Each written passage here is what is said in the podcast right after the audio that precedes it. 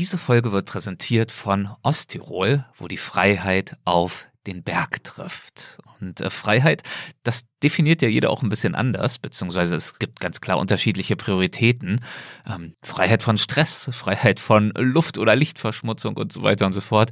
Ja, und genau diese Art von Freiheit, die gibt es jedenfalls in Osttirol zuhauf. Stattdessen weite Blicke, reine Bergluft, klares Wasser, angenehme Temperaturen, Einfach alles in allem eine unverbrauchte Natur, die im Übrigen regelrecht gespickt ist mit imposanten Bergen und gemütlichen Tälern mit tollen Gastgebern und leckerer Kulinarik. Also zum einen, das liebe ich jedenfalls, diese Balance, auf der einen Seite dieses echte und raue und auf der anderen Seite das heimelige und gemütliche.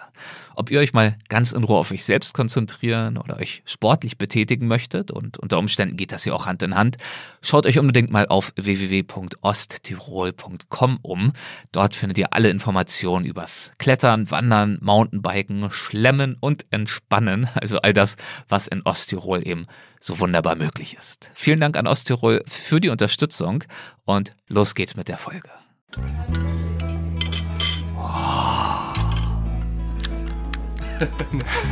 Was patzt und schlürft es. Ich glaube, ich bin im Himmel. Vor mir auf der Theke Gerichte, mehr als ich zählen kann, zubereitet von über 60 jungen Köchinnen und Köchen. Und neben mir André Schumacher, der genauso glückselig aussieht, wie ich mich fühle. André, willkommen in Irland. Ja, unglaublich, wozu du mich wieder eingeladen hast, lieber Erik. Hier sind 67 Köche aus 16 verschiedenen Ländern. Die kochen jetzt schon den ganzen Vormittag zusammen und bauen jetzt, sich ständig entfaltend, 67 verschiedene Gerichte vor uns auf die wir versuchen alle zu kosten. Wir sind gerade im achten Gang stecken geblieben. Vor uns sind noch 59 Gänge.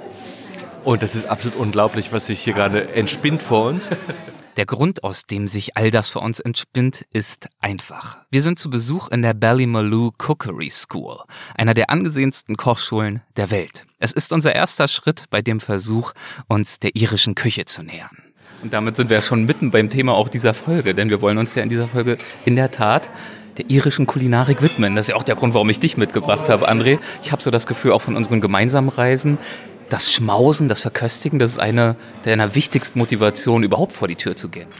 Ja, es geht ja immer um das Zusammenbringen von Leib und Seele. Ja? Mhm. Nicht nur ein Land zu sehen und zu durchwegen und zu fotografieren, sondern es auch zu schmecken, zu naschen, abzubeißen anzunagen und es eigentlich ja auch zu verdauen, ja? Also mit allen Sinnen zu erfahren. Und da gehören natürlich nicht nur die Füße zu oder wenn man Fahrrad fährt, die Pedalen, sondern eben auch der Bauch und das Herz und die Nase und die Geschmackssinne.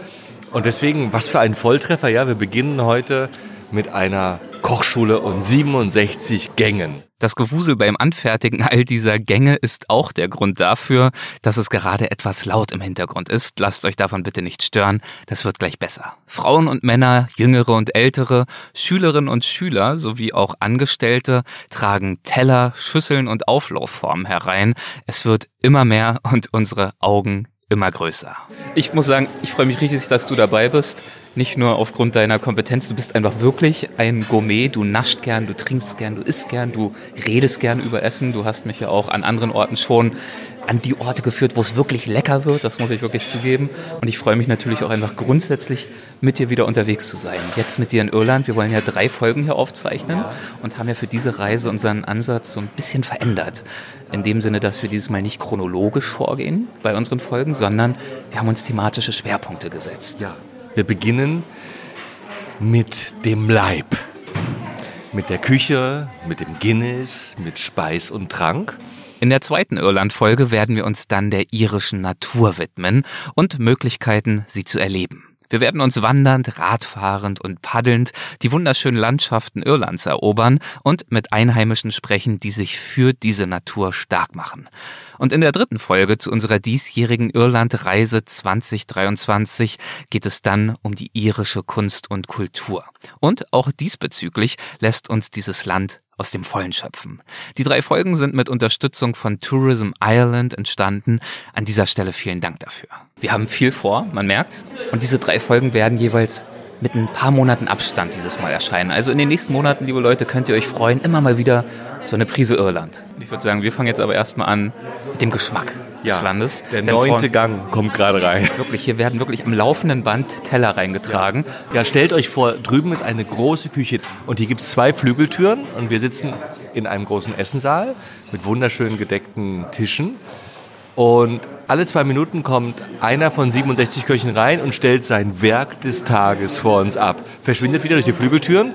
Drei Minuten später kommt der nächste Koch und stellt wieder sein Werk des Tages vor uns auf. Und wir versuchen alles zu naschen. Uns versetzt das natürlich in äh, helle Aufregung, weil wir ja. natürlich auch Angst haben, irgendwas zu verpassen, nicht zu ja. schaffen. Die Zeit läuft Ja, und man darf halt auch nicht zu viel ja. essen, weil dann bleibt man ja im 23. Gang stecken. Aber auch nicht zu wenig, weil es ja total köstlich ist, ja. Und das Schlimmste ist natürlich, wenn du dann im vierten Gang merkst, oh, ist der geil, ich will noch mal, aber darfst dann natürlich nicht, ne? Das ist dann die Willensstärke gefragt. Und das Schlimmste ist natürlich, wir haben auch schon die passenden Hosen angezogen mit weiten Bünden, wir haben die Gürtel schon geöffnet. Und aber befürchten natürlich, dass wir schon äh, am ersten Tag unserer Reise auf Grundeis laufen, weil wir schlichtweg hier äh, nicht mehr bewegen können nach diesem Tag. Und dann werden natürlich die Outdoor-Folgen unter einem ganz schlechten Stern hängen, weil wir nur noch durch die Landschaft rollen können. Aber so weit können wir jetzt nicht denken. Jetzt nee, müssen wir erstmal genießen. Wir sind im Jetzt, ja. Auch darum wird es in diesen Folgen gehen. Die Vergangenheit war schon. Die Zukunft ist ungewiss. Wir sind im Now and Here wir umarmen das Jetzt und die 67 Gänge, die sich vor uns entfalten. Juhu. Mit offenen Augen ins Abenteuer. Das ist der Weltwach-Podcast mit Erik Lorenz. 67 Gänge werden also vor uns aufgetischt, emsig zubereitet in mehreren Großküchen, deren geschäftiges Treiben wir hier gerade hören. Verantwortlich für diese kulinarische Wonne sind Rena Allen, eine Bestseller-Autorin und Irlands bekannteste Köchin, und ihr Bruder Rory O'Connell, ebenfalls einer der berühmtesten und besten Köche des Landes. Gemeinsam haben die beiden vor 40 Jahren die Ballymaloo Cookery School gegründet. Wir sind hierher gekommen in der Erwartung, etwas über eine der führenden Kochschulen zu erfahren, aber das sei schon mal verraten, wir erfahren viel mehr. Wir erhalten Einblicke in eine ganze Lebensmittel- und Ernährungsphilosophie, die uns nicht nur Irlands Küche besser verstehen lässt, sondern uns auch Gedankenimpulse schenkt, die weit darüber hinausgehen. Die Cookery School befindet sich auf einem 100 Hektar großen Biobauernhof. 60 Mitarbeiterinnen und Mitarbeiter sind hier angestellt, 15 davon Köchinnen und Köche. Well, I have a little farm with sheep as well and chicken and it's three acres. And that's already unbearable lots of work. Yes, so how yeah. do you control 100 acres and 60 students? Uh, with great difficulty, particularly when it's um, an organic farm, because you know that's more time consuming. Das ist Rory O'Connell, einer der beiden Gründer der Schule. But you know, it's just a passion, it's what we do. I mean, we get such lovely groups of students, and the thing about this particular school, and it's not the same about all schools, but usually all of the students here really want to be here. So when you're giving a demonstration or when they're cooking in the kitchens, they really want to do it and they want to do it to a really high standard, which is the standard that we set. So that enthusiasm and our passion from the students feeds into us and makes, keeps us enthusiastic and passionate. Diese Leidenschaft seiner Schülerinnen und Schüler fürs Kochen, die Rory heute bei der Leitung der Schule antreibt, trägt auch er selbst in sich. Sie beflügelt ihn schon sein ganzes Leben lang und macht ihn zu einem der bekanntesten Köche des Landes. Er hat in etlichen Top-Restaurants in aller Welt gearbeitet, er schreibt Kochbücher, hat seine eigene TV-Kochsendung und wurde mehrfach als Irlands Koch des Jahres ausgezeichnet.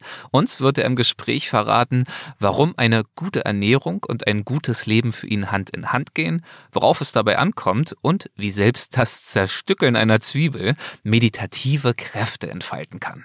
You talked uh, about the passion of your students. How did your own passion start for, for cooking, for this topic that you eventually ended up turning into your life? Yes. Well, actually, when I left uh, secondary school, as it's called in Ireland, and I went to university to study law, Um, and that was not a, a, decision based on passion. It was a decision based on what on earth am I going to do with my life, okay? And I discovered really quite quickly that the law was not for me and university was not for me. So at the end of the first year I left because I knew that just wasn't for me. Rory brach sein Jurastudium also ab. Um einen Sommerjob zu haben, heuerte er einige Zeit später als Rezeptionist im Ballymaloe Hotel an, einem kleinen Landhotel drei Meilen von der heutigen Kochschule entfernt.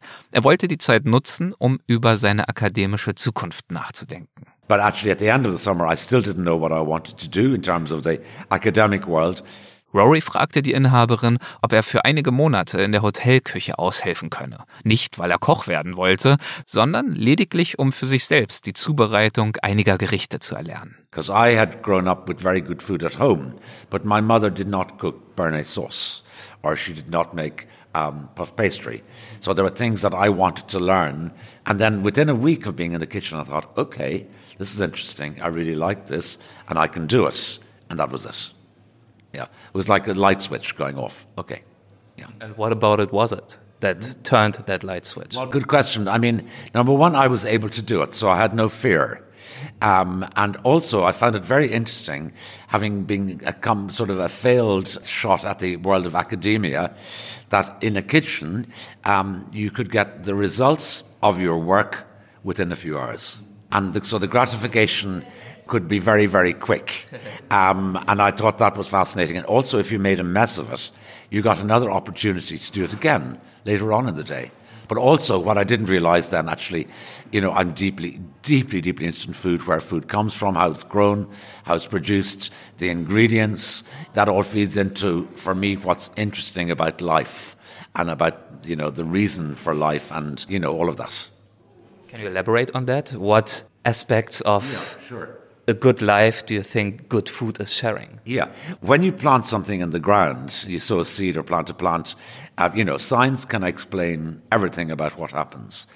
But there is that other thing, okay, we know science can explain what happens, but really, isn't it just amazing?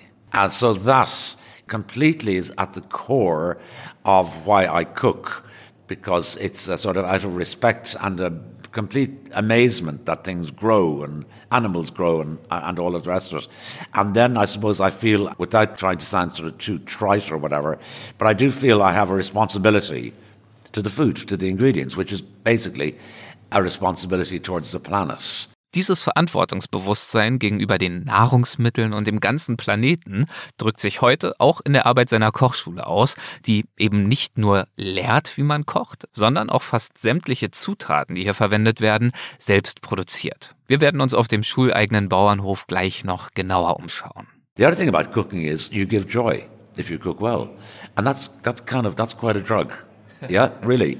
We observed you earlier on uh, in terms of your respect for, for food and for plants, yeah, yeah. Uh, walking through your garden, yes, picking yes, some herbs. You're still doing that by yourself, evidently. and you looked uh, quite at ease and at peace with yourself. So well, it's just the nicest place to be in the garden. I mean, I love, I actually love physical gardening myself. Rory gärtnert also gern und hält sich gern im Garten auf, um zu schlendern, um Gemüse oder den Kräutern beim Wachsen zuzuschauen und um für seine Gerichte eigenhändig die perfekten Zutaten zu ernten. There's nuance in a mint leaf. There's a nice mint leaf and then there's a fabulous mint leaf. so I want the fabulous ones, you know what I mean? So, uh, but also it just gives me this moment, just, you know, just, just quiet on my own, just thinking about what I'm doing. You know, people talk about mindfulness, whatever. I'm much more interested in mindlessness. You know, I think, I think it's, a, you don't have to make any effort, just let it happen. Mindlessness sei es also, die er suche und die ihn im Garten ganz von allein überkomme. So that sounds to me like good cooking for you is not, and high end cooking, sophisticated cooking for you is not the idea of, I don't know, working in a fancy Michelin star rooftop restaurant somewhere in New York or something. For you, it's really being rooted in in nature and in your surroundings. Yes, yeah. It's not necessarily being, as you say, the, the, on the rooftop restaurant in Manhattan. I mean, I have cooked in Michelin starred restaurants and all of that, and I loved my a time in restaurant cooking and the intensity that happens at a certain level in restaurant cooking is, is a very good for a teacher to have and to know because ultimately we're training our students to go and be professionals. It's a high pressure situation. It's not always mindlessness or mindfulness in the kitchen, right? There's heat and shouting and stress. Exactly, and it's trying to create that balance. It has to be said, though, that any of the really great kitchens I've worked in have been calm places. Mm-hmm. Super organized and, and really quite calm. Now, there's a high level of pressure, but it's organized pressure. And again, organized pressure can be sort of fabulous, actually. Organisierter Druck, wie er in der Küche eines High-End-Restaurants herrsche, könne also großartig sein, meint Rory. Ihn beschäftigt aber nicht nur die Ausbildung von Köchinnen und Köchen für Michelin-Stern besprenkelte Spitzenrestaurants, sondern auch die Frage, wie kochen, essen und leben wir gut und gesund? Und wie können wir wieder mehr Menschen zu einer solchen Lebensweise verhelfen? The dilemma as regards cooking is that less people cook in terms of seven days a week than probably ever did, or certainly did 50 or 60 years ago.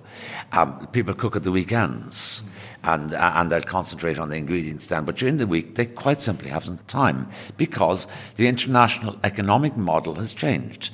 And now two people in every house need to go out and work to pay the bills. So you can't be at home putting the time in and doing all of that thing. So as a result, the skills of cooking, a lot of them have been lost. Yeah. Fast food. Lost, yeah. So what we would suggest strongly, and we do, and we campaign for it, and we do, we, do, we have little courses here at school, is that every child should be taught how to cook. Egal ob in der Grundschule oder später, jedem Kind sollte, meint Rory, beigebracht werden, wie man kocht. Because if you know how to cook, you'll waste less food, you'll buy in the correct quantity, you'll buy better quality ingredients, you will have more respect for the people who produce the food, the farmers, so then you'll have a vested interest when the supermarkets start selling, you know, um, a kilo of carrots for one euro, you'll know that's really, really wrong. That's just immoral. It's immoral to the farmer, it's also immoral to the planet. It's disrespectful to the planet, you know. So, so uh, we believe that if people are taught how to cook, and if you learn know how to learn how to peel a carrot and cook it, you have a completely different view of that carrot. And it more so when you know where it comes from, right? Oh, yeah, exactly, exactly, yeah. But it yeah. changes the whole life, I guess, and the and the uh, because then it slows you down. You spend time with what you eat. Yeah, you it's everything. The most, it's the most obvious thing in the world because, in many ways, our food is our health. Certainly, a huge element. And if you teach people how to cook and how to control and curate that overused word, but if you teach people how to curate their own diet, you cannot do that successfully if you can't cook. Unless you're very rich and you can pay somebody else to do it for you. But most people aren't very rich, so you teach them how to cook. Have physical health, mental health, emotional health, plant health, planet health. Everybody wins. Was für ein Plädoyer. Wenn wir uns gesünder ernährten, meint Rory also, würden wir alle gewinnen. Unsere Körper, unser Geist, die Pflanzen und Tiere, ja, der gesamte Planet. And the other thing, by the way, I think that's not spoken about so much because some people want to think about cooking and think, oh God, not cooking. Uh, so, but actually, there is real calm to be found in the kitchen. And there's real joy to be found, apart from the fact of giving joy to yourself when you eat something, there's but sharing, which is such a wonderful thing. But actually, for me personally, just when you get skilled at cooking, chopping can be really pleasant. So chopping an onion, if you do it well, yeah, exactly. It's, it's almost form medication. It's, it's craft, it's mastering a craft. Is that what you just talked about? Um, educating people not only on how to create tasty meals, but really to cook with with a mindset and almost with a philosophy of respect and of being rooted in the plants and the producers. Is that what drives you today after all these decades of being a chef? Yeah, very much so, because otherwise, because we have to. It's as simple as that. Rory gibt zu, dass sie hier auf dem Bauernhof natürlich nicht alles selbst produzieren könnten. Er kaufe mehr als gern hochwertige Zitronen aus Italien und Olivenöl aus Griechenland. But I don't want to buy blackberries from South Africa or from Sicily because we they grow here and we use them when they're fresh and we preserve them as people have done for time immemorial. So cut down the amount of food moving around the world, pay the people brilliantly for their lemons and for their olive oil, make all of that work. And it's like, you know, when I go to Italy, do I want to see Irish blackberries on the menu? Bloody well don't. I want I want just the best things that are in Italy at that particular time of the year. Also ausgesuchte Zutaten, die zur jeweiligen Zeit vor Ort gedeihen, lokal und regional. Das weckt in André und mir wiederum die Neugierde, mehr darüber zu erfahren, was hier auf dem Biohof nun eigentlich genau angebaut wird. Wie wir herausfinden, ist es eine Menge. Rory führt uns herum. So on the farm, we've got lots of uh, hens, chickens for uh, eggs, and uh, which is really, I mean, hundreds of them, which is wonderful. And then we've got cows. We've got Jersey cows. We have our own milk, which is fantastic. And from that, we make our own butter, our own cheese, uh, buttermilk. We have milk for the students to cook with, and milk to sell in the shop, and cream sometimes. And in, we make fantastic yogurt. I think it's fair to say. And then we have pigs, so we have our own uh, pork and we're lucky we have a local abattoir where they go uh, to be slaughtered. So it's very close by, and from that we can make our own bacon. We have our own beef animals, as in cattle, so we have our own beef. Uh, what else have we got? We probably produce a range of about over the full year 120 different either fruit or vegetable crops, depending on what time of the year it is. So um, such a big garden, right? I mean, yeah, yeah, the garden yeah. alone is a thing in itself. Exactly, and the, and the farm is. Yeah. You're absolutely right. It's definitely a thing in itself. Immer wieder bleibt Rory stehen, zeigt, erklärt, pflückt, riecht und erfreut sich sichtlich an dem, was er mit all seinen 60 Mitarbeiterinnen und Mitarbeitern geschaffen hat. This is nice. Look, have you ever come across this? If you just rub that with your finger like that and smell, it's a scented geranium. Mm -hmm. And this is a kind of lemony. Like, yeah, it's exactly. It's a lemon scented geranium. Und natürlich weiß Rory auch genauestens, wozu sich diese duftende Geranie verwenden lässt. We use it in, in all sorts of desserts to flavor granitas and sorbets and creme brulees and panna cottas and with breadfruit berries, blackberries and stuff. In der Molkerei zeigt uns Rory einen fast fertig gereiften Camembert-ähnlichen Käse, den die Schülerinnen und Schüler selbst zu machen lernen. Und er ist einmal mehr begeistert. Look at that, look at that. I mean, that is a bomb. Just about to go off in a good way. That's the bomb you want in your life. Schließlich muss Rory weiter, denn er gibt gleich eine große Kochdemonstration vor allen 67 Schülerinnen und Schülern, die er noch vorbereiten muss. André und ich schlendern weiter über den Hof. Worum es hier eigentlich geht, ist, die Erde mit Respekt zu behandeln. Hier wird gepflanzt, hier wird geerntet, hier wird der Boden bestellt, hier wird fermentiert, hier wird gekocht, hier wird Butter gemacht, Milch gemacht. Hier werden Kräuter angebaut und hinterher in Wasser gelegt, um Säfte zu machen, Marmeladen, alles. Und hinterher wird's gegessen und aus den Resten wird noch wieder irgendwie Essig gemacht zum Kücheputzen. ja. und, und alles ist grün und, und überall sind Beete und Gewächshäuser. Ich glaube, ich habe noch nie einen Ort gesehen, der so holistisch allumfassend das Thema Essen und also auch Leben durchkonjugiert. Und wenn du mir vielleicht den Ausholer erlaubst, wir sind, als wir hergekommen sind, wir haben schon ein bisschen so gelesen über das Ding und wir dachten, also ich war eher ängstlich, negativ berührt, weil die Webseite kommt ganz glatt rüber, ja, wie eine, es ist eine große Maschinerie, ja. Hier sind zwei Spitzenköche und jetzt hat man das Gefühl, die sind so ein bisschen älter geworden und ein bisschen ruhiger und jetzt wollen die eigentlich ihre Fähigkeiten monetarisieren. So, so kommt das rüber, wenn ich die Webseite besuche. 100 Hektar Land, ja. ja muss man ja auch bewirten, voll, managen. Voll bewirtschaftet. Bürokratie steckt dahinter natürlich, Administration. 60 Angestellte, ja, ja ein riesen Apparat.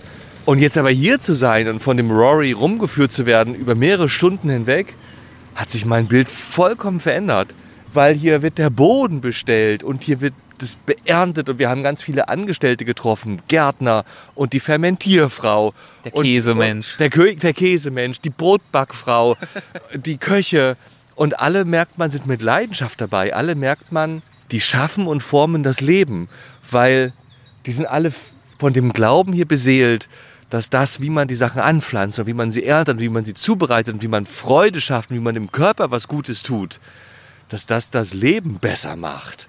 Und es das Leben ist, ja. Also, wie Rory auch geschrieben hat in seinem Buch, cook well, eat well, ja. Aber das klingt ja eigentlich viel schon Könnte zu man noch platt. erweitern zu, zu platt, live ja? well. Live well. Bewusster sich zu ernähren, anders einzukaufen, mehr zu kochen, anstatt Fastfood zu konsumieren, gesünder zu leben, dem Körper was Gutes zu tun, dem Geist was Gutes zu tun.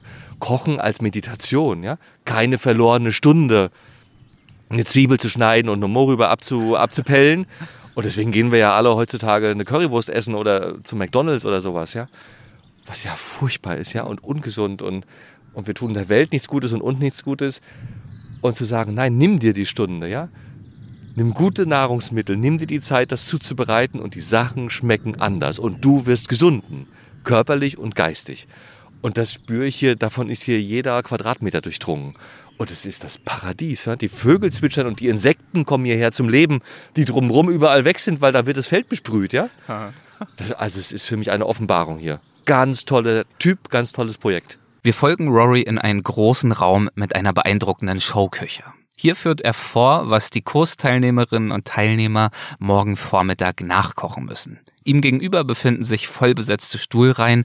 Die Teilnehmerinnen und Teilnehmer schreiben emsig alle Details des komplizierten und mehrgängigen Menüs mit. So we're going to make um, a rather retro sounding Die Veranstaltung ist beeindruckend aufgezogen. Vorn in der großen Showküche steht Rory, unterstützt durch zwei Hilfsköche. Schräg über der Küchenzeile, an der er arbeitet, schwebt ein gewaltiger Spiegel, der dem gesamten Seminarraum einen Blick von oben darauf gibt, was Rory da schnippelt, verrührt und so weiter. Zusätzlich gibt es mehrere Kameras, die ebenfalls in Nahaufnahme auf Rory bzw. auf seine Hände gerichtet sind und links und rechts von ihm hängen Monitore, die das Bild live zeigen. Ich fühle mich ein wenig wie im TV-Studio einer Kochshow. Anschließend setzen wir uns dann noch einmal mit Rory zusammen, denn nachdem wir jetzt so viel über ihn und über seine Schule und seine Food-Philosophie erfahren haben, möchten wir unbedingt noch seine Perspektive auf die irische Küche an sich erhalten. For visitors of Ireland, what do you think um, would be one or two recommendations of yours what they should look for on a menu in Ireland to have a great food experience? Well, the first thing I would say when you go into a restaurant and if you read, look at the menu, try and see what's in season. And if you ask your server, okay, what's in season? What, what, what's in season and what's local? That's what you ask for. If you get a blank response from your server, you might be in the wrong restaurant. And are there in general Irish dishes that you think, if you're here in the right season, that's definitely yes. a good way to go? Well, well, I tell you, that's a good question. Seid ihr bereit? Hier kommen zum Mitschreiben gewissermaßen Rorys Top-Tipps für einen kleinen kulinarischen Streifzug durch Irland. Definitely have a half dozen oysters. Okay, that's obvious. Okay. But I'd love to say to you that you should have an Irish stew somewhere, which is a lamb stew with carrots and onions. Very simple. France would be called a, a, a you know a ragout d'agneau or something like that. Another dish, you should have Irish soda bread. That's easy. It's traditional Irish bread. Um, and then I, should, I would say to you, look out for a dish called Carrageen moss pudding, which is a little set, it's a dessert, a little set, a little milk pudding that's set with seaweed and lightly flavoured with seaweed, because the particular seaweed we use, called carrageen, which we harvest locally, it's all around our coasts, um, has got a very delicate, subtle flavour, but it's full of natural gelatines and iodines and trace ele- elements. And we sweeten a little bit of milk, flavour with vanilla, enrich it with egg yolk, and then lighten it with egg white, and then the gelatine sets uh, the, the seaweed sets it and the seaweed is strained out. And you get this little incredible ethereal um, sort of pudding that should be on every restaurant menu in Ireland. It's not. It's hardly anywhere. Also, Austern, Irish Stew, sprich Lammeintopf, irisches Sodabrot und Carrageen Moss Pudding. Also Pudding aus einer gesunden Meeresalge, die unter anderem an der Süd- und Westküste Irlands gesammelt wird. Rorys andere Vorschläge verleiben wir uns im Laufe der Reise ein, aber den Algenpudding entdecken wir in der Tat auf keiner einzigen Karte. Habt ihr vielleicht schon einmal davon gehört oder den Pudding gar irgendwo in Irland gekostet? Dann verratet uns auf unseren sozialen Kanälen doch gern wo und wir geben den Tipp dann gerne an die Community weiter. Alternativ verlinke ich euch ein Rezept für diesen Pudding in den Show Notes zum selbermachen. Eintopf, Brot, was bei Rorys Top-Tipps auffällt, insbesondere angesichts der Tatsache, dass er ja selbst Spitzenkoch ist. Die Gerichte, die er empfiehlt, sind teilweise vergleichsweise schlicht. Wir kommen darauf zu sprechen, was für ihn Spitzenküche ausmacht. Er beginnt seine Antwort mit dem Verweis auf die Klasse zeitgenössischer Kochkunst auf Sterne-Level. Contemporary cooking at a restaurant level, uh, now, you know, again, the Michelin level, is magnificent. I mean, these incredible individual works of art coming to each individual guest. It's absolutely amazing. How memorable some of it is, I question. Are these really the great food tastes of your life? Ihr könnt ja selbst einmal überlegen, wo hattet ihr die leckersten und vor allem die denkwürdigsten Geschmackserlebnisse eures Lebens? In einem teuren Edellokal? Für Rory ist die Antwort klar. I've eaten in incredible restaurants, but most of the great food tastes of my life, the food memories, were not in super high fine dining restaurants. It was a breakfast in Mexico. It was a particular piece of fish from our local fishing village. You know, it was a, a particular ingredient that only comes in at a particular time of the year and can't be imported. Absolutely something of its place and of its time in the year. They're the exclamation marks for me. Das sind also die wahren kulinarischen Ausrufezeichen für ihn, sagt er, und klingt dabei für mich wie ein Reisender im besten Sinne. Also einer, der nicht nach kulinarischen Sternen giert, sondern nach authentischen Erfahrungen, nach Snacks und Mahlzeiten mit einem Bezug zu Ort und Zeit. Also solche, die nur dann und dort so schmecken können, wie sie es tun. When you talk about these memorable food experiences that are based on ingredients that are yeah. Local, that are seasonal, yes. and that fit the place and time that you are in right now. Yes, yeah. How does that apply to Ireland, where we are right now? Yeah. Um, you are a food ambassador for yes, Irish food, so what do you think people should know about Irish food that maybe they don't? I think they should know that the ingredients in Ireland are incredible. And that's partly to do with our slightly cold climate and also the amount of rain that we get. Okay, um, so for example, our dairy produce is wonderful, and that's really because we get a lot of rain and we produce a lot of grass. So uh, what you need to know is is that the ingredients are incredible, fantastic beef, lamb, wonderful vegetables. Um, so that the quality of the ingredients are really good. Also, that things are changing in, in Irish cooking because now young Irish chefs and not so young ones understand that we have this incredible quality of ingredient and they have travelled. So they've gone and worked in Noma, they've gone to Copenhagen, they've gone to Paris, New York, Melbourne, wherever, and they've seen the food that's been cooking there, and they know that when they come back to Ireland, our ingredients are a match for anybody. And they're creating a sort of a new Irish cuisine. Now, it's an international type cuisine, but it's based on fantastic Irish ingredients and a confidence that these young men and women have in Irish ingredients. Dieses Vertrauen der irischen Köchinnen und Köche in lokale Erzeugnisse ist aus Rorys Sicht keine Selbstverständlichkeit, sondern eine Errungenschaft. We're a relatively young country, you know. We're really only 100 years old.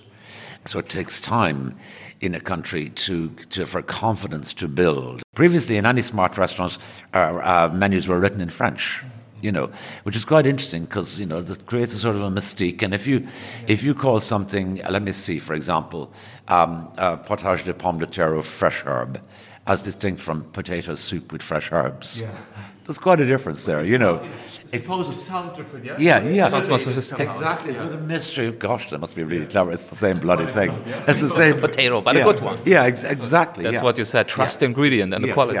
Auf die Qualität der Zutaten kommt es also an, betont Rory einmal mehr. Dabei bezieht er sich natürlich nicht nur auf seinen eigenen großen Biohof, sondern auch auf den Respekt, den Produzentinnen und Produzenten hochwertiger Nahrungsmittel aus seiner Sicht grundsätzlich verdienen, Bäuerinnen und Bauern, wie sie sich zum Beispiel auf Farmers Markets antreffen lassen. That's the sort of food that people should be looking out for when they come to Ireland, but they should also go and visit farmers markets and, and see what the farmers are producing, you know, really go to the farmer at the farmers market, you know, at the guy with the dirty fingernails and the hands that have done a lot of work, you know, um, and to the cheesemaker and, and, and to the fishmoker or whatever.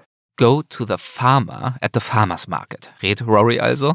Und genau das machen wir als nächstes. Das ist unglaublich. Wir hatten gerade eine Käsetheke, die war bestimmt acht Meter lang. Und jetzt sind wir an einer Fischtheke, die hat 15 Meter, 20 Meter. Zwischendurch noch ein üppiger Olivenstand mit ja, allen möglichen Varianten.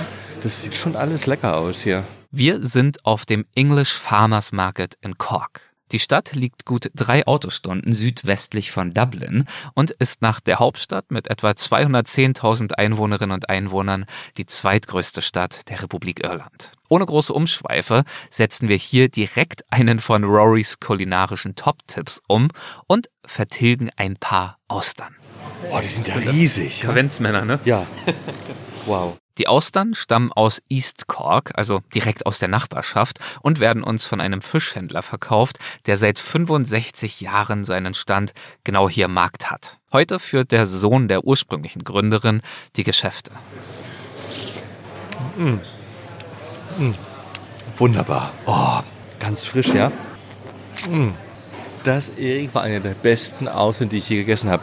Und ich glaube, es war auch die größte. Riesig, habe Riesig, also äh, bestimmt, äh, wie groß war die Schale? 12 cm mal 6, 7, 8 cm. Ganz, ganz groß. Und die haben wir gegessen mit Algen von der irischen Küste. Ganz, ganz lecker. Ganz erfrischend, ja. Ach, und dieser Geschmack nach Meer und Wind und Regen, oder? Irland in a nutshell. Mm.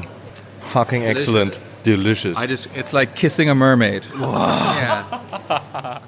Ein Geschmack wie der Kuss einer Meerjungfrau. Diesen wunderbaren Vergleich zieht William, ein einheimischer Food Guide, der uns über den Food Market begleitet. Er sagte ganz unbescheiden über sich, So if you want to know anything at all about food in Ireland, I'm the man to answer your questions. Auf die Frage, wie er sich seine Leidenschaft für die kulinarischen Wonnen des Lebens erklärt, antwortet er, Well, I'm probably just very greedy and I really just love eating. I um I, relate to that. yeah, okay. so I just I love eating and I love drinking. Lokale Führerinnen und Führer wie er sind für mich immer wieder eine große Bereicherung. Ob Stadtwanderungen mit Künstlern, Fahrradtouren mit Umweltschützern oder eben kulinarische Streifzüge mit Foodies wie William, sie alle können helfen, den besuchten Ort nicht nur als Besucher mit einer Außensicht zu durchschlendern, sondern Insider-Perspektiven zu erhalten. In diesem Sinne verspricht William im Hinblick auf die Restaurants, Pubs und Marktstände, die er uns zeigen möchte, Every place that I bring guests on my tour, I wouldn't bring you here if I was not willing to come here and spend my own money here.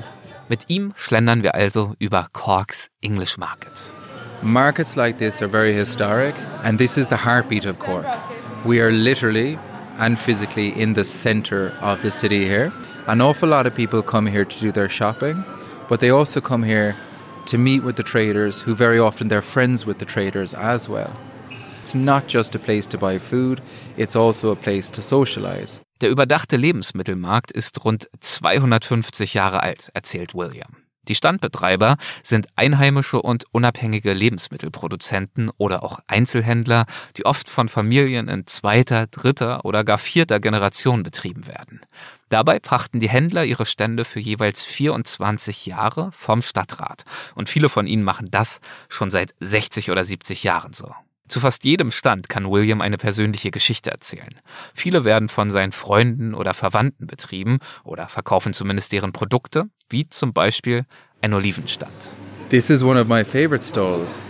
This is the Real Olive Company stall, and this is owned by my friend Toby Simmons. Toby Simmons was way ahead of his time. When he opened his stall in the early 90s, Cork was not a very adventurous food town. This was a very, very different Ireland. It was a much poorer Ireland. An awful lot of people hadn't seen Mediterranean foods and they hadn't seen olives. Toby likes to tell a story on the day that he opened. A little lady came along. She dipped her face down into the bucket of olives and she studied very olives very carefully. She was very puzzled. She'd never seen them before. She lifted her head and she looked at Toby and she said, What sort of grapes are you selling? she didn't know what an olive was. Hmm. Ireland has only become very, very food centered in the last 20 years as the country has become wealthier and people have traveled more. That's an exciting change, but probably that also explains why uh, Irish cuisine and culture is still pretty deeply rooted in tradition and heritage as well, right? Correct, yeah, absolutely. Diese traditionelle irische Küche war lange Zeit vor allem darauf ausgerichtet, die Bevölkerung ausreichend zu ernähren. In Irlands Geschichte gab es mehrfach verheerende Hungersnöte, zum Beispiel aufgrund von Kartoffelmissernten. Daher war die Alltagskost eher einfach und deftig und drehte sich vor allem um Kartoffeln, Gemüse, Milch, Brot und Butter. Fleisch stand bis ins 20. Jahrhundert hinein der Bevölkerungsmehrheit nur selten zur Verfügung und hatte den Status eines Luxuslebensmittels. Seit einigen Jahrzehnten hat sich Irlands Küche nun, wie William ja gerade schon erklärt hat, entscheidend weiterentwickelt. Auch vor einem Käsestand bleibt William stehen und erzählt, So my aunt, she makes these cheese. She's a cheesemaker in West Cork, Her farm is called Gubeen Farm, so that's my mother's home farm. Ireland is brilliant at cheese. Um, Ireland is really, really good at cheese, and the reason we're good at cheese is because our cows they would spend maybe ten, certainly nine or ten months a year outside grazing on grass. The cows would only go inside into sheds for the really hard part of the winter, which is only ever going to be about two or three months. So we have a grass-fed system which gives us brilliant milk, and the brilliant milk gives us brilliant cheese, and we have a wide variety of cheese. Is the, is the cheese, would you say, as good as all the famous ones from France? We will, of course, say that we have the best cheese, but every country says that they have the best cheese. But you know something? No country has the best cheese. The best cheese is the cheese that you like yourself. Wie schon zuvor Rory frage ich auch William nach seinen kulinarischen Top-Tipps für Irland. Off the top of my head, I would definitely suggest that you guys seek out a restaurant which is well known for steaks, because I would consider Irish beef to be a really wonderful premium product. Also, I want to make sure that you guys find at least one restaurant which is a seafood focused restaurant, because I would suggest that Ireland has really, really wonderful seafood. And then lastly, I would suggest that you have at least one cheese board. Many people in Ireland will have a cheese board maybe instead of their dessert, or they'll have a cheese board for lunch. But I'd like you to be able to sit down, maybe with a drink, a beer, or a glass of wine, and be able to taste maybe five or six different Irish cheeses in one sitting. Because we have many different styles of cheeses which are unique to Ireland, and in general, the quality is very, very good. And what I'm going to do is I'm going to help you find these places for the rest of your trip as well. Das ist natürlich ein großzügiges Angebot, das wir gern annehmen. William wird uns für unsere restliche Reise mit kulinarischen Tipps und Restaurantempfehlungen versorgen. Natürlich können wir all dem und damit der ganzen Bandbreite und Vielfalt der irischen Küche insgesamt in dieser Folge nicht gerecht werden. Äh, hier geht es uns vor allem darum, ein paar beispielhafte Kostproben zu sammeln. Und genau das tun wir als nächstes in einem von Williams Lieblingspubs. Er befindet sich in einer kleinen, vom Markt abgehenden Gasse. This is one of the most popular pubs in Cork, and this is a pub that I come in off a lot of the time. So this is called the Mutton Lane Inn. For those not familiar, a mutton is an older sheep, and this is called the Mutton Lane Inn because there used to be a mutton abattoir, a slaughterhouse down this lane. So sheep would be driven down this lane. Where we're standing now was a, a sheep abattoir, but now it's a popular pub called the Mutton Lane Inn, and this is where an awful lot of Cork people, and especially the staff of the market, this is where they like to come for uh, a coffee in the morning or a drink at the end of the working day. Hier, wo die Markthändler nach ihrer Schicht gern ihr Feierabendbier trinken, möchte William uns einen Überblick über einige irische Stouts geben. The Guinness brand is the brand most synonymous with Ireland. But in Cork, we have two local stouts, which are competitors to Guinness. One is called Murphy's and one is called Beamish. My idea was that we could have a little tasting of them all. Yeah. Sounds like a good plan. So that's what we could do, yeah. And let's try the three different stouts. We can call it the Stout Wars. Ein Stout ist ein tiefdunkles, obergieriges Bier mit weicher Röstmalzaromatik und cremefarbener, fester Schaumkrone. So the traditional toast in Ireland is sláinte. Sláinte is Gaelic for good health. So sláinte, lovely meeting you both. Bei einer Bevölkerungszahl von gerade einmal 5 Millionen Menschen hat Irland, so schätzt William, 50 bis 60 Mikrobrauereien, von denen jede ihr eigenes Stout herstellt. Das dann aber für gewöhnlich nur in der Gegend erhältlich ist, in der es gebraut wurde. Manche von ihnen sind so klein, dass sie nur eine Handvoll Pubs beliefern. Every beer has its own recipe, every beer has its own fans. And people in Cork, they tend to have one brand and stick to it. Some people are Guinness people like me, some people are Beamish people, some people are Murphy's people.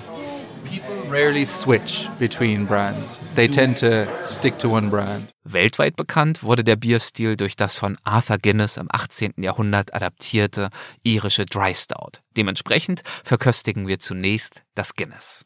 Es ist ja dick, fast dickflüssig, ja. Es ist äh, cremig, smooth. Es lullt dich ein, oder? Ja, Es ist, äh, es breitet sich wohlig aus. Ja, es ist nicht wie ein spritziges äh, Jever oder so, ja, was dich quasi durch den Raum springen macht. es ist mehr sowas, wo ich denke, ich sitze an einem Kamin, ja, da kommt dieses dunkle, schwere Gesöff und ich fühle mich wie auf einem Torfmoor sitzend. Und die Farbe hat's ja auch, ja? Bevor wir allzu energisch und dann vermutlich schlussendlich doch vergebens versuchen, die Nuancen irischer Stouts zu beschreiben, kommen wir lieber nochmal darauf zu sprechen, warum William eigentlich ein solch leidenschaftlicher Foodie wurde. Er erzählt uns, er sei mehr oder weniger in einem Restaurant aufgewachsen. Seine Familie betrieb ein Lokal, in dem er mithalf, seit er sieben oder acht war. Andere Verwandte betrieben und betreiben Käsereien, Schlachtereien und andere wiederum Bauernhöfe und Nahrungsmittelbetriebe. So growing up, I was surrounded by people who taught me an awful lot about food and food philosophy. So that's why I'm interested in food.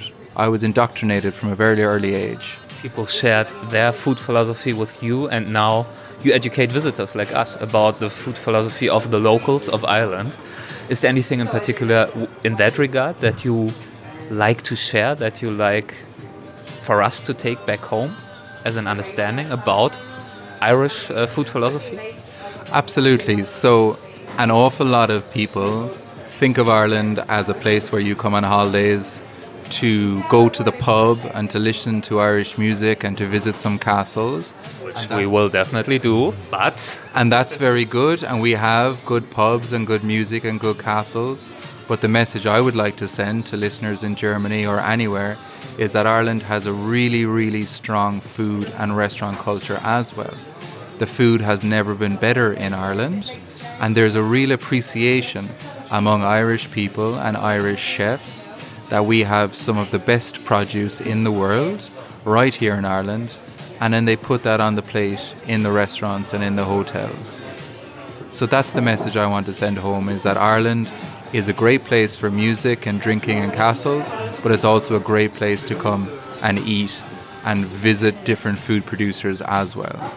Visit different food producers as well. Das lassen wir uns nicht zweimal sagen. Einige Tage später brechen André und ich gen Nordirland auf.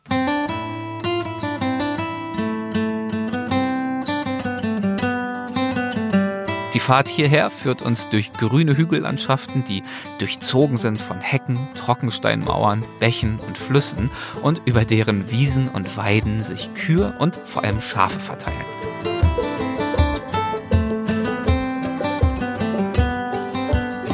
Schließlich erreichen wir die Grafschaft Armagh. Hier befindet sich eines der wichtigsten Apfelanbaugebiete des Landes, weshalb sie auch als die Obstgartengrafschaft Irlands bekannt ist. Okay, guys, welcome to County Armagh, Northern Ireland. And this is um, the Troughton family farm, and we're basically apple growers. Das ist Philip Troughton. Er sagt von sich, Well, I've grown apples all my life, so it's, it's a part of my DNA, to be quite honest. Hier auf dieser Farm, auf der sich fast alles um Äpfel dreht, lernen, staunen, kosten und genießen wir. Und zwar ein Mittagessen, gefolgt von einem der wohl leckersten Apfelkuchen überhaupt, alles extra zusammengetragen und serviert für uns.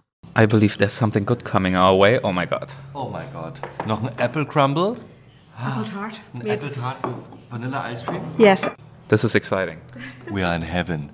Alles, was wir gerade auf dem Tisch vor uns stehen haben, denn wir wurden gerade eingeladen hier, kommt aus einem Umkreis von fünf Kilometern. Und wir hatten einen ganz tollen Gemüseeintopf. Dann hatten wir ein Savory Roll Blätterteig mit einem mit einem Würstchen drinne, gemacht von einem Portugiesen, der in der Nähe wohnt. Wir würden jetzt als Banausen würden wir sagen Hotdog. Aber es war schon ein bisschen ausgefeilter. ausgefeilter und serviert mit zwei verschiedenen Chutneys. Ein Chutney aus Apfel und Guinness und der andere mh, von Früchten und Äpfeln hier aus, von der Farm. Dazu gab es natürlich Cider, verschiedene Ciders. Und jetzt als Nachtisch gibt es noch einen Apfelkuchen mit Vanilleeis. Alles hier aus der Umgebung wahnsinnig lecker. Wollen wir mal anstechen? Koste mal.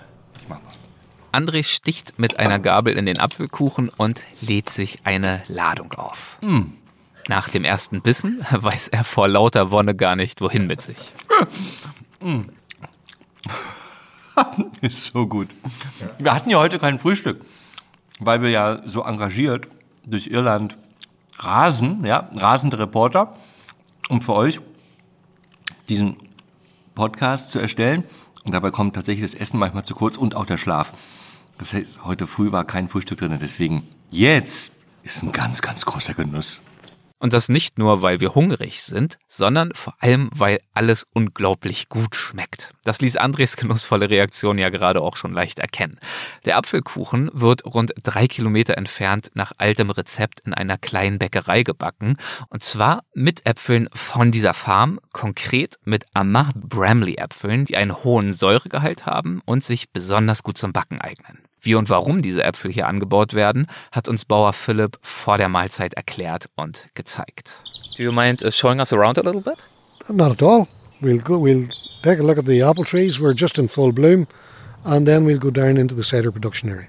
Die Apfelbäume, gespickt mit Blüten, sehen wunderschön aus. It's a beautiful time of the year to be here because we're just right now looking on rows and rows of apple trees and they are indeed in full blossom right now. Yes, we're just at full bloom. Still a couple of weeks early, but thankfully a couple of weeks later than I've I've seen it recently. And it reminds me a little bit uh, of my ancient past. Uh, I used to be an apple picker in Australia many years ago. I don't know, 15, 16, 17 years ago. Well, if you're doing, if you're doing nothing in uh, in October, give me a shout. you're very welcome. Yes, I respect people who do it. It's uh, it's, it's hard work. it's hard work, yeah. Yeah. Diese harte Arbeit wird hier bereits seit fünf Generationen verrichtet, seit 1898, als Philipps Vorfahren diese Ländereien kauften und hier Äpfel anbauten. Die allerersten Äpfel jedoch wurden hier noch viel früher angepflanzt, und zwar schon im 17. Jahrhundert. Philipp erklärt, dass viele der großen alten Ländereien in Irland ursprünglich Plantagen waren. Es war Land, das englischen Siedlern gegeben wurde, für gewöhnlich unter einigen Bedingungen. Eine häufige Vorgabe, es mussten Apfelbäume angepflanzt werden. Warum? Überraschenderweise, jedenfalls für mich, aus militärischen Gründen. Believe it or not, it was a military exercise. In den 1690ern sandte der protestantische König Wilhelm III. seine Armee nach Irland, um hier gegen den katholischen ehemaligen König von England, Jakob II. zu kämpfen, den er in der Schlacht am Boyne besiegte. Ein entscheidendes Ereignis der irischen Geschichte. Zur Vorbereitung dieses Feldzugs hatte General Friedrich von Schomberg schon ein Jahr zuvor seine Cider-Spezialisten hierher geschickt, die über die Insel zogen, Äpfel ernteten und ja, sie eben zu Cider machten, zu Apfelwein. Apfelwein herstellen, um einen Krieg vorzubereiten? They harvested the apples off these plantations, and they produced alcohol for the army. Now, that wasn't for the army's pleasure. The very, very first requirement they had was for water. So the water of the time, and they drank out of the, wherever they could get water, rivers, streams, springs, wells, wherever they could draw water. It was 1600s. They couldn't turn on a tap. Today, that water's not clean, and it definitely wasn't clean in the 1600s. Eine Armee, die jenes verunreinigte Wasser trank, wäre, so erklärt Philipp, im Handumdrehen vom Durchfall in die Knie gezwungen worden. Dies verhinderte der Cider. The cider was mixed with the water.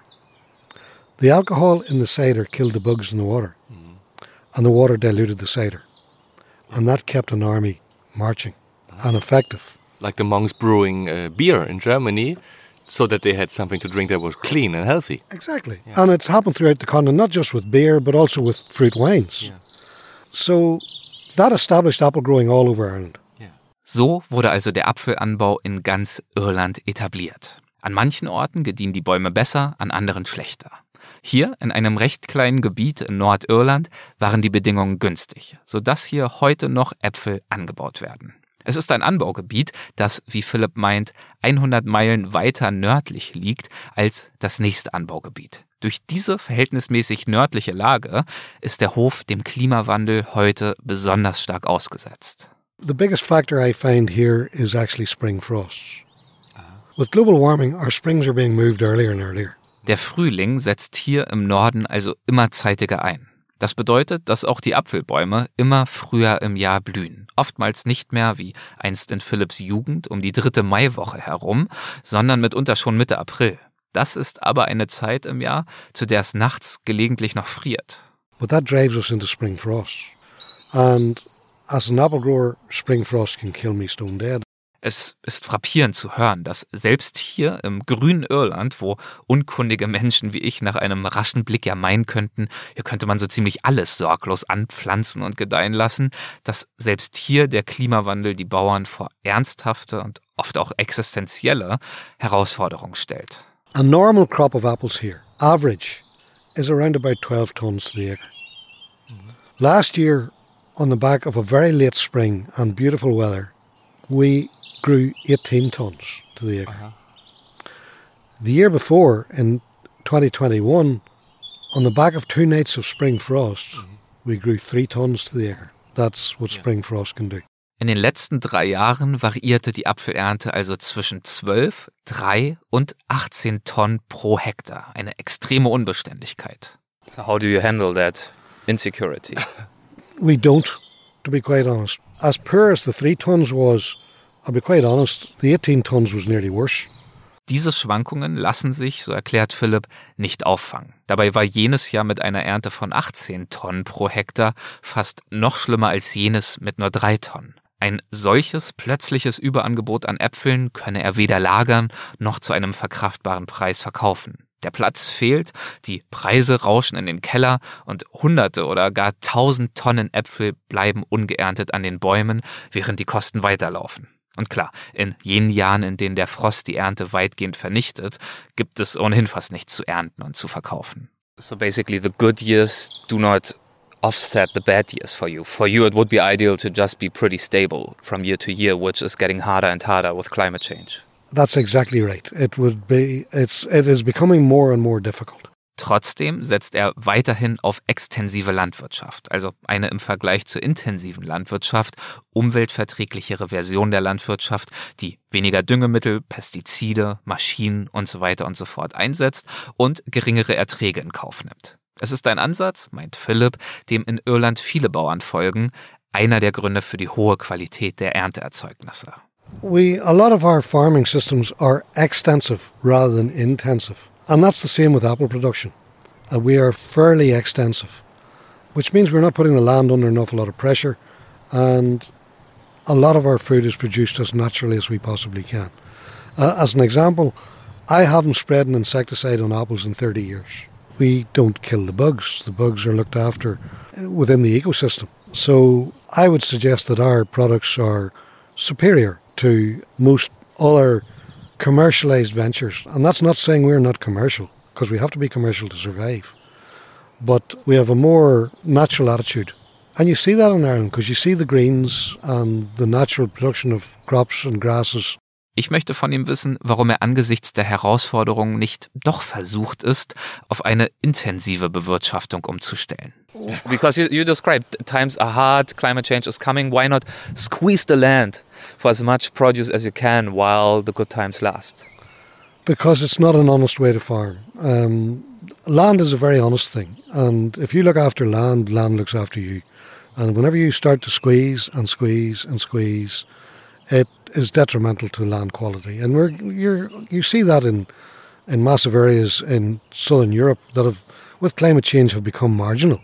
It's arid, then the land becomes unmanageable um, and basically dead. Dabei sorgt sich Philipp nicht nur um dürregeplagte Regionen in Südeuropa, in denen die Landwirtschaft infolge von Klimawandel oder auch Missmanagement des Landes oder beiden Gründen, in denen all das immer schwieriger wird, sondern er sorgt sich auch um unsere Nahrungsmittelproduktion insgesamt. Zur intensiven Landwirtschaft, die kurzfristige Erträge steigern kann, aber langfristig die Böden verarmen lässt, sagt er, It's a policy, I suppose, of food production worldwide that's that's going to come under more and more pressure. And then the pressure comes on how do we feed the populations or the population of the world?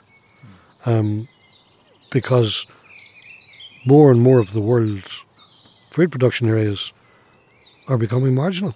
Große Kompromisse beim Anbau seiner Äpfel möchte Philipp also nicht eingehen, um mit den stetig wachsenden ökologischen und klimatischen und damit ja auch wirtschaftlichen Herausforderungen fertig zu werden. Aber einfach so weitermachen wie bisher, das war irgendwann auch keine Lösung mehr. Der Familienrat tagte. We sat down as a family and said, right, something's got to change. And that change became making cider. We made that step change. And I've changed from being a Bramley apple grower to being a cider maker who grows apples. Philipp wurde also, wie er sagt, von einem Bramley Apfelbauern zu einem Ciderhersteller, der Bramley Äpfel anbaut. Denn der übrigens nur hier in dieser Gegend angebaute Bramley Apfel erwies sich aufgrund seines hohen Säuregehalts als ausgezeichnete Apfelweinzutat und damit als Wettbewerbsvorteil. Heute heißt das Familienunternehmen Amag Cider Company. And it adds a bit of acidity and a bit of complexity to the cider that basically no other area has, because no other area utilizes Bramley in cider production. Ich stelle mir das als keine einfache Sache vor, sich auf diese Weise neu zu erfinden und von einem traditionsreichen Apfelbauern auf Apfelweinherstellung umzuschwenken. Viele Menschen fühlen sich ja von ganz unterschiedlichen Veränderungen in dieser Welt herausgefordert. Stichwort Globalisierung und Digitalisierung. Wenn etwa, um mal ein etwas einfallsloses Beispiel zu bringen, wenn etwa am Arbeitsplatz bestimmte Prozesse, die schon immer so und nicht anders umgesetzt wurden und auch bestens funktioniert haben, wenn die plötzlich digitalisiert und dafür ganz neue Qualifikationen benötigt werden, dann kann das verunsichern. Manche Menschen stecken sogar den Kopf in den Sand und kommen nicht mehr mit. Sie fühlen sich abgehängt. Umso mehr respektiere ich Menschen wie Philipp und seine Familie. Bauern, die in einer schwierigen Lage Wege nach vorn suchen. So when you started your cider business, was it a big challenge for you to become an expert in that Uh, kind of drink? Yes, it was. Well, I'll be quite honest. Sometimes we made good stuff, and sometimes it was okay, and sometimes it was pretty poor. And cider making is, I I would describe it, it's the same as winemaking. It's science over art. And the science bit you can learn, and the art bit you get with experience. Philipp zeigt uns sein Warenlager und die Fabrik. Eine Halle, in der hausgemachte Apfelweine, Säfte und Limonaden aus dem hofeigenen Quellwasser hergestellt, erhitzt, abgekühlt und abgefüllt werden. Eine automatisierte und ziemlich beeindruckende Produktionslinie. You have just shown us your whole production line from, as you like to say, from blossom to bottle. Yes. And I think Andre and me were both pretty impressed because we expected to to have a look around at a farm, which we did. And you are a farmer and you know all about apples, but I almost feel you also have to be an engineer nowadays, uh, understanding all these machineries.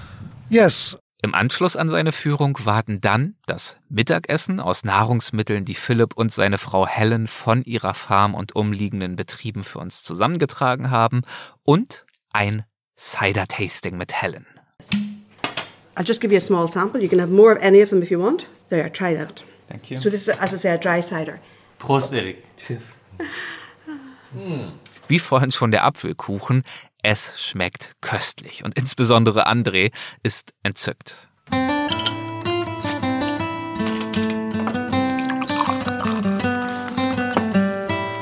Slanche. Slanche. Oh, super interesting. Everyone's totally different. Super. Try this and see what you think. Cheers. Slanche. Mm. That's even better, Helen.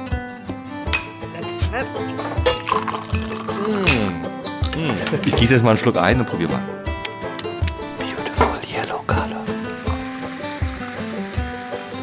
Yellow sparkling honey. There you are. Try that. Let's. Eric, come on, let's have another one. That's super good. Boah. This is Premium Raising Spirits Ginger Ale. oh, Helen. Mm, that is so interesting. it's cucumber. Yeah. That is so good. As we mentioned before, cider is not such a big thing in uh, Germany um, for people who are not very experienced in uh, trying cider. What would you tell them? Why is it a great drink? Because it's completely and utterly natural. It is refreshing. Chilled on a warm day, class. Hot on a cold day, class. so, yes. It's good for any situation. Absolutely, yes. And it's as, if you like wine at all, there's a cider that will replicate that wine. And so everyone, well, most people, a lot of people like wine. So why not cider? So viel Leidenschaft für die eigene Arbeit. Welch ein Genuss und eine Freude, diese Köstlichkeiten vertilgen zu dürfen. Dargeboten von Menschen, die sie mit Sorgfalt und Sachverstand zubereitet haben. Und genau so einen Menschen wollen wir auch als nächstes besuchen. Als Helen erfährt, wen gibt sie uns direkt eine große Ciderflasche als Geschenk für unsere Gastgeberin mit. Und das, obwohl es sich nicht um eine direkte Nachbarin handelt, sondern uns rund eine Stunde Fahrt von ihr trennen. Und mit ihrer Reaktion im Hinblick auf unsere nächste Gastgeberin ist Helen auch nicht allein. Auch andere Bekanntschaften, die wir unterwegs machen, sind ähnlich begeistert. Ihr Ruf eilt ihr also voraus. Tracy, we brought you a present because your reputation is far ahead of you. Everybody we met today knew you. And oh, Helen, Helen from the cider manufacturer, Oh, brought you she this. is such a pet. Helen, I love you. Tracy Jeffrey führt uns in ein kleines, redgedecktes Landhaus aus dem 17. Jahrhundert und durch ihr Wohnzimmer, das einstmals ein Hühnerstall war, in die Küche. Wir befinden uns in der Ballymoran-Bucht im Osten Nordirlands, 30 Minuten von Belfast entfernt, wobei sich das Großstadtleben hier sehr weit weg anfühlt. Wir sind hier in Tracy's Farmhouse Kitchen, wie sie ihre kleine Unternehmung nennt, mit der sie Gäste empfängt, um mit ihnen zu backen. Draußen die raue, wilde Schönheit der Landschaft, hier drin die Gemütlichkeit und Wärme einer traditionellen irischen Küche voller Geschichten und Gerüche. André fragt Tracy, ob sie das alles, also das Empfang von Gästen bei sich daheim, das gemeinsame Backen, ob sie das als ihren Job begreife. Yes, well, when you say it's my job, I mean, I was a former teacher of French. Um, that was a job. This is something I really love doing. So I just really enjoy it. And I'm just so lucky to be able to do it here in my own home. Wir sind heute hier, um mit Tracy Sodabrot zu backen, ein traditionelles irisches Brot, für das Natron als Backmittel verwendet wird. So the bread that we're going to make today is soda bread, and it's the most eaten bread in Northern Ireland. And actually, it's a bread that you only find in Northern Ireland, not in the south of Ireland. Hmm. So it's very unique to here. Es ist typisch für hier und hat eine lange Geschichte. This is a lost tradition. You know, grandparents would have made these breads, but like so many things, you know, the, the tradition has died. And I would have people coming to me saying, My grandmother made this. There's no recipe for it. Um, and we would like to know how it's made. And the other thing is that this is this is a life skill. I'd actually think if if young people like teenagers could learn how to make these breads, which are from start to finish 15 minutes ready with three ingredients, that that would be would be amazing, you know. But I'm getting excited because I can't make bread and we already had a taste and it's so delicious. Well- I want this to be part of my life now. oh, that's brilliant! I'm so glad. Schon Spitzenkoch Rory O'Connell hatte bei unseren Gesprächen in seiner Kochschule ja irisches Sodabrot als einen seiner kulinarischen Top-Tipps für unsere Reise aufgeführt. Er hatte uns erklärt, These are some of the lovely breads they've cooked this morning. These are two soda breads. So these are the breads, particularly this type of traditional Irish soda bread. When you bake this particular bread, you put a cross in the top. And which is sort of symbolic in a way, obviously giving thanks for the bread. But I always remind the students that the cruciform shape predates Christianity. Okay, mm-hmm. so you know you can be pagan as well about this. Okay, but then when it's cooked and it's cooled, you kind of break it and it breaks on this line, and you kind of nearly feel like a bishop breaking bread. also, Rory ist Sodabrot-Fan und mit Tracy haben wir nun eine Expertin dafür vor uns. Bevor wir uns an die Arbeit begeben, machen wir es uns erst einmal gemütlich. So first we'll start with a well, a cup of Belfast tea or coffee. Which would you prefer? Wir lassen uns an einem hübsch gedeckten Tisch nieder, mit Blumen und Goldrand verziertem Porzellangeschirr und allerlei Leckereien darauf, inklusive hausgemachtem Kuchen, Scones und Sodabrot. Dazu gibt es selbstgemachte Butter und Schlagsahne, Brombeermarmelade und Rhabarberkompott mit Rhabarber aus dem eigenen Garten. It is absolutely amazing. It's super good, yeah. This is really a culinary day, yeah. The cider we had for lunch, and now we have this soda bread for dinner. Wow, with marmalade. Luckily, nobody sees us. Pigging out. Picking out exactly. I mean, that's the advantage of a podcast, no? They don't see the shape we are in. that we eat the whole day. We have Guinness. We, we enjoy the, the soda breads, and we get bigger and bigger. Ireland changes us, that's for Ireland sure. changes us, but they don't see that. Yeah, that's that's the the advantage of a podcast. That's why I chose an audio format. yeah, and not YouTube. Wir unterhalten uns darüber, wer von uns wie gern und oft backt. André meint, dass er mit Backen bislang gar nichts am Hut hat. Dann fällt ihm ein, Oh, really? I do. I bake more often every Christmas. I do Plätzchen. Da fällt mir ein Witz ein, den mein Sohn mir vor kurzem erzählt hat. Ja, bitte. Wie heißt ein Keks im Schatten? keine Ahnung.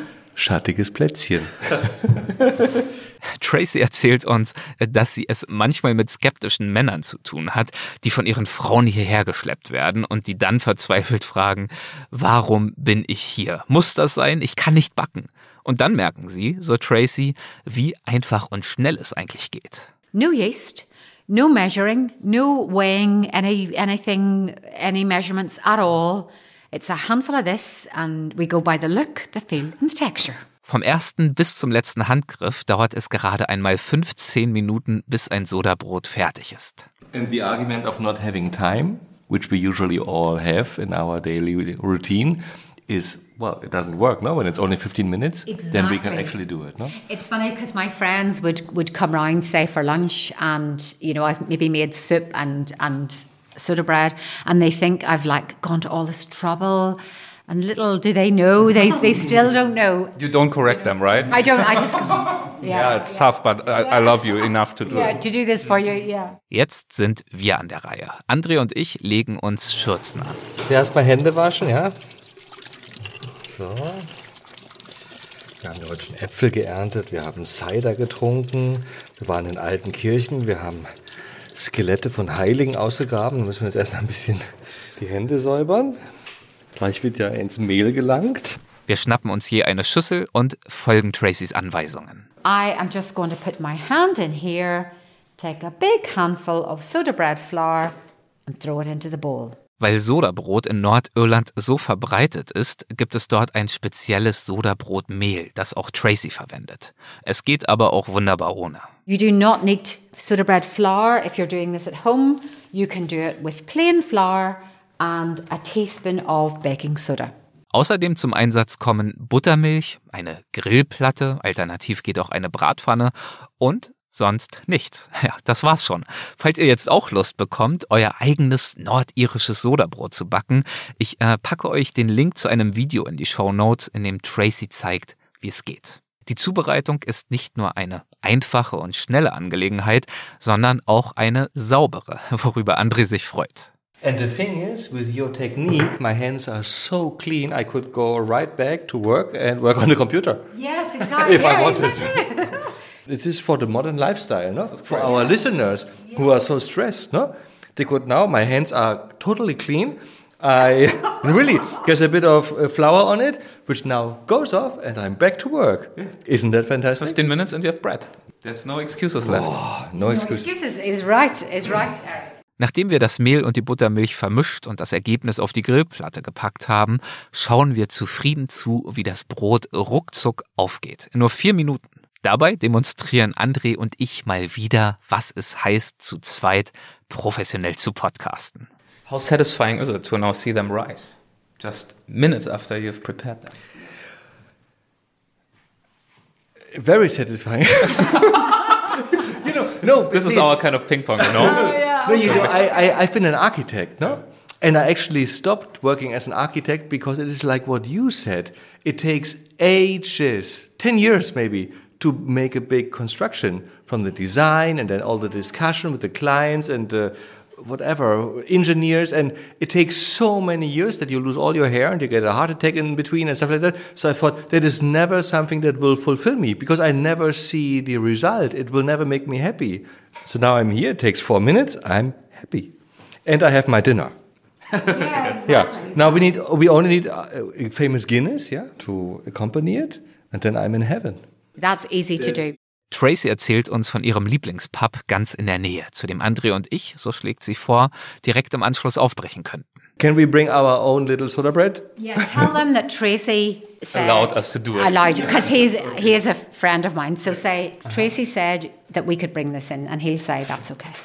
Gesagt, getan. Mit kiloweise Sodabrot im Gepäck verlassen André und ich Tracy nach gut zwei Stunden und brechen gen Pub auf. Vorher ziehen wir im Auto aber noch ein kurzes Resümee. Das war jetzt wirklich nicht nur für den Podcast eine schöne Begegnung, auch als Mensch, ja. Also das ist so eine tolle Frau, die so tolle Sachen mit einem so guten Spirit macht, ja, total. Das ist wieder einer von diesen Menschen, die ihre Beru ihren Beruf, ja, abgelegt haben, um der Berufung nachzugehen. Toll. Und sowas wie mit uns jetzt hier macht die jeden Tag zwei, dreimal und alle Menschen sind glücklich. Ja. Großartig. Natürlich beschränken wir uns dann im Pub aber doch nicht auf das Sodabrot, davon zehren wir dann noch die nächsten Tage, sondern wir ergänzen es um eine Smoked Seafood Chowder. Es ist eine Fischsuppe, aber ganz dick und mit geräuchertem Fisch. Also nicht wie bei uns gekochter Fisch, frisch gefangen, sondern geräucherter Fisch irgendwie zusammen mit einer Soße. Da ist Porree drin und Zwiebeln. Ist total mega lecker. Das ist die zweite, die wir schon hatten jetzt Ja. auf der Reise und wieder ein würd Erfolg. sagen, Seafood Chowder, ja. Also wenn ihr mal hier seid, unbedingt der Empfehlung. Bestellt euch das. Und wir haben schon Guinness getrunken. Das wird ja noch so was drin. langsam unser Lieblingsgetränk. Ja. Wir haben uns am Anfang so ein bisschen schwer getan damit. Weil es ist ja doch auch ein merkwürdiger Geschmack, ne? So torfig. Torfig. Torfig, tümpelig. Aber jetzt ist es eher so ein Wohlfühlgetränk geworden mittlerweile. Ja, mittlerweile denke ich mir, das ist weicher, runder, cremiger, geruhsamer, sagte auch mal jemand zu mir, als ein spritziges, prickliges Bier, ne? Und dann kommt ein Seafood-Chowder. Ach, und dann fallen wir ins Bett heute Abend, oder? Das klingt nach einem guten Plan. Zufrieden ins Bett sinken lassen und zurückdenken an all die irischen Köstlichkeiten und Begegnungen, die schon hinter uns liegen und gewiss auch noch vor uns. Die nächste Folge zu unserer Irlandreise gibt es in ein paar Wochen. Dann werden wir uns, wie eingangs schon angekündigt, der irischen Natur widmen und Möglichkeiten, sie zu erleben. Und naja, ein bisschen geschlemmt wird hier und da bestimmt auch wieder. Dann würde ich sagen, Erik, Auf Irland. Prost.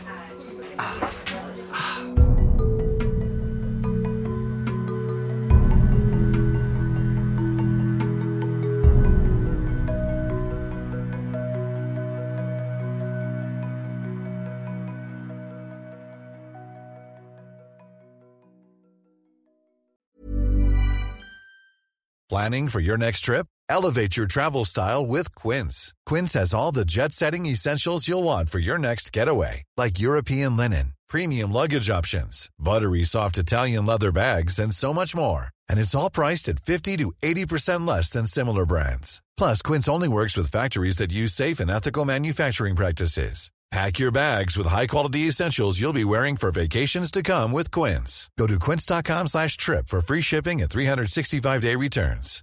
Imagine the softest sheets you've ever felt. Now imagine them getting even softer over time. That's what you'll feel with Bowl and Branch's organic cotton sheets. In a recent customer survey, 96% replied that Bowl and Branch sheets get softer with every wash. Start getting your best night's sleep in these sheets that get softer and softer for years to come. Try their sheets with a 30-night guarantee. Plus, get 15% off your first order at bowlandbranch.com. Code BUTTERY. Exclusions apply. See site for details.